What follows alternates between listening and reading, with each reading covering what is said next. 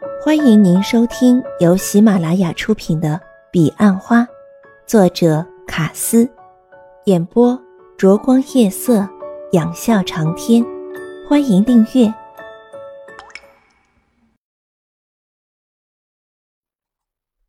第四十三集。他不该就这么走的。朱蒂斯说：“对呀。”韩姐说。你一月业绩一掉就是百分之六十，赶起来多辛苦！为什么一定要定一百万？总经理都给他台阶下了，男人不能这么拉不下脸、爱面子。留下了每月三五十的报，对营业处和你都有很大的帮助。台下七嘴八舌，议论纷纷。说说你的想法好不好？朱蒂斯对欧阳云云说。没有人比你更深刻。欧阳云云站了起来，在众人意外中走向讲台。他面对大家说：“其实，如果不是中南人，我可能还升不上理事，也不可能会在汇报时领到奖。虽然未来几年内我不可能再上台，但凡走过的路必留下痕迹。我的组织迟早还是会突破两百的。”啊，星期五我要请假去澳洲，我希望能找到钟南神。虽然他不可能再回来，但为我付出那么多之后，我一定要当面向他致谢。几乎每个人都吃了一惊。欧阳云云没有解释，继续说：“我不得不承认，钟南人对我很好，只是以前我并不想谈恋爱。”欧阳云云说完，回到座位，并问威大哥：“早会可以结束吗？我想和我的组员开会。”一大堆的疑问，欧阳云云暂时都不想回答。他带着五个组员到楼下喝咖啡。他喜欢面对面一起坐着谈事情，不论公事还是私事。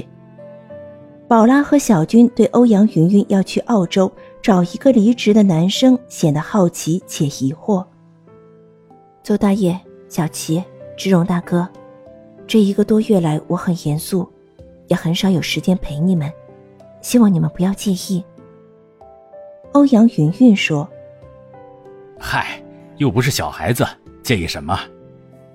芝荣说：“我好介意啊，云云姐快一个月没跟我们喝咖啡、吃饭了。”小琪说：“我终于知道钟大哥在哪里，我一定要去一趟。”欧阳云云说：“看来云云姐你红鸾心动了。”邹大业说：“嗯，谢谢你，红鸾星是一种吉星。”欧阳云云说：“他明知邹大业的意思。”对了，你们要帮我照顾宝拉和小军。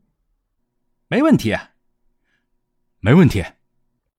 小齐和邹大业异口同声说：“欧阳云云陪他们到吃过午饭，才上去找威大哥和朱蒂斯。你没出过国，可不可以晚几天？我陪你去。”朱蒂斯着急对欧阳云云说：“谢谢你。”欧阳云云说，他眼里流露着感激。我还是决定要一个人去。你怎么知道钟兰人会在明信片上的地址？威大哥问。你很可能会扑了个空。我也不确定，我只能相信直觉了。不久，韩姐也进来，也希望欧阳云云让朱蒂斯陪着去，但欧阳云云仍然不改初衷。第二天，星期四。协理意外地接到欧阳云云的电话，欧阳云云竟然主动要协理吃晚饭。中午，他去找卡瑞娜，卡瑞娜在帮主管上课，要上一整天，忙得没有空陪他。欧阳云云告诉他去澳洲找钟兰人的事。你真的决定要去？澳洲治安不错，但一个人不要在雪梨太久。晚餐仍然是在静心园，协理因公事繁重晚到了十分钟。对不起，真对不起。协理说：“啊，没关系，我要谢谢你百忙中赶来。欧阳云云说：“协理并没有开门见山的问欧阳云云，他享受着美味的晚餐及那隐隐跃动的兴奋。欧阳云云发现，这正是他和钟兰人最大的不同。我只是单纯的请你吃顿饭。”欧阳云云说：“我明天就要出国了。”出国？协理讶异。我要去找钟兰人，他在澳洲。协理的心急速的下沉，他关心问道：“你一个人去吗？”“嗯。”欧阳云云点头。我不知道能不能找到他，也不知会发生什么事，但我必须去这一趟。我有朋友在澳洲，我立刻打电话请他帮你。欧阳云云没有拒绝他。协理从皮夹里拿出一本小小的通讯本，按着手机，欧阳云云才知道对方是个美国籍的女性。协理用英文把欧阳云云的班机时间告诉对方，请对方务必去接欧阳云云。哟，哟，long，long hair，very pretty。协理说出欧阳云云的名字及特征。谢谢你，欧阳云云说。只好祝你顺利了。协理似还有话，但没说出来。你想问我什么？协理想了一会儿，仍欲言又止。你是不是想问我和钟兰人的关系？欧阳云云帮他说了。协理笑了，虽笑得勉强。我以前一直把钟兰人当做朋友，上次在东市我就说过，他对我用情很深，令我很感动。欧阳云云娓娓说着：“我很欣赏你，从来没有一个男生在那么短的时间就这样吸引我。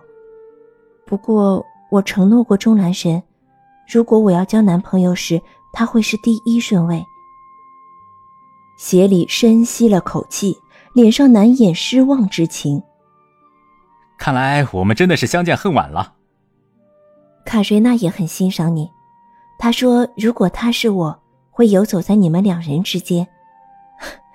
但我不能，我绝不忍看到任何人为我伤心。协理轻摇着头对欧阳云云说：“我还没开始伤心，但却心已碎。第一次见到你就已经无可救药的爱上你。”只怨我工作太忙，又没敢去找你。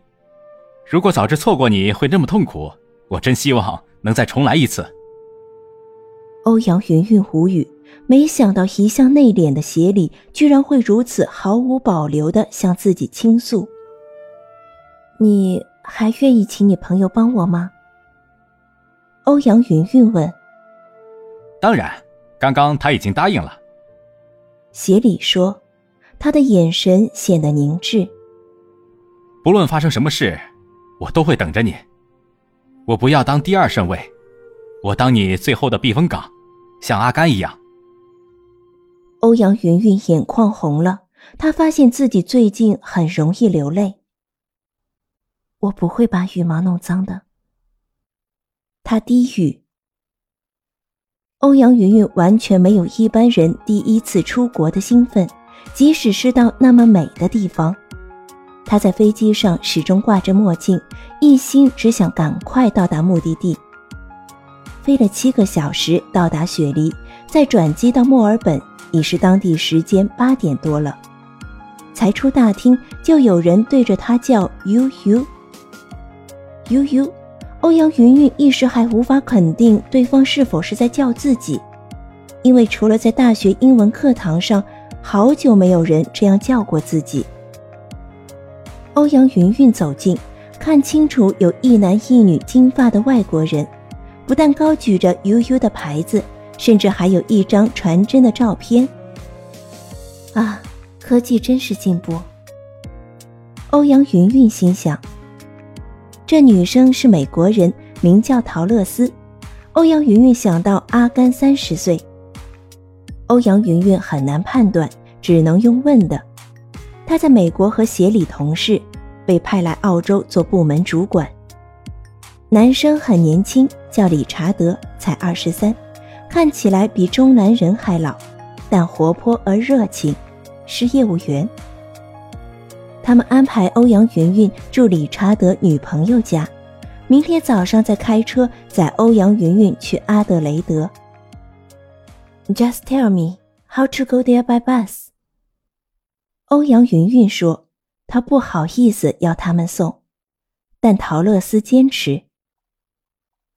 第二天，理查德开着车，欧阳云云和陶乐斯在后座聊天。欧阳云云觉得好像回到大学时代，在上语言训练的课程。陶乐斯要求摸一下欧阳云云的皮肤，他难以置信，二十六岁的女人皮肤还像婴儿般柔嫩。这使欧阳云云很庆幸自己是东方人。阿德雷德风景美极了，公路两侧一旁是碧蓝的海洋，一边是翠绿的山坡。拍岸的银潮，丛丛的野花，海风穿梭在其中，好不忙碌。陶乐斯下车问了好几次路，才终于确定了地址。他陪欧阳云云走进了这一片的农场，坚持等欧阳云云找到钟兰人，他们才回去。但偌大的农场里却空无一人，只传来断断续续、阵阵刺耳的狗吠声。他们朝远方红蓝相衬的木造房舍走去，陶乐斯叫了半天 “hello”，却仍没有回应。欧阳云云心想：幸好有他们陪来，不然真不知该怎么办。离房舍约五十公尺，欧阳云云发现那里林木茂盛，还有两只马在地上吃草。他请陶乐斯在房舍等他，一人缓缓地朝马儿走去。直到离马儿约十公尺，欧阳云云才确定眼前的一排树是茄冬树，古朴而苍郁。两匹马看到欧阳云云逼近，嘶叫着跑开。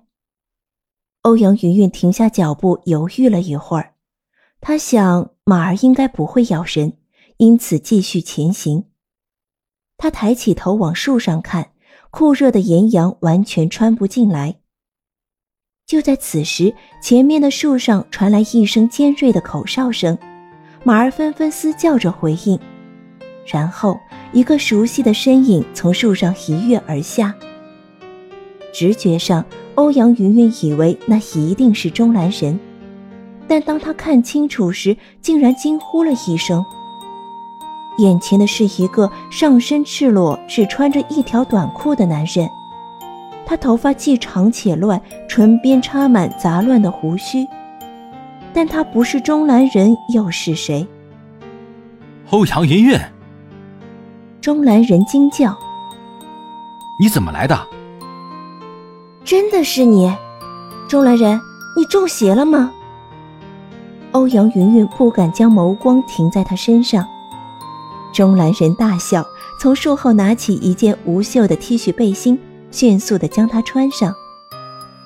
他们一人牵着一匹马往房舍走去。陶乐斯在确定欧阳云云找到钟兰人后，便和理查德离去。你怎么变成这样？欧阳云云问。这叫放浪形骸。钟兰人说。看到欧阳云云后，他一直处于极兴奋的状态。你近两个月都住在树上吗？欧阳云云揶揄他。看来你真的回归自然了。趁欧阳云云借用洗手间，钟兰人迅速将胡子刮干净。我做梦都没想到你会来找我。钟兰人说。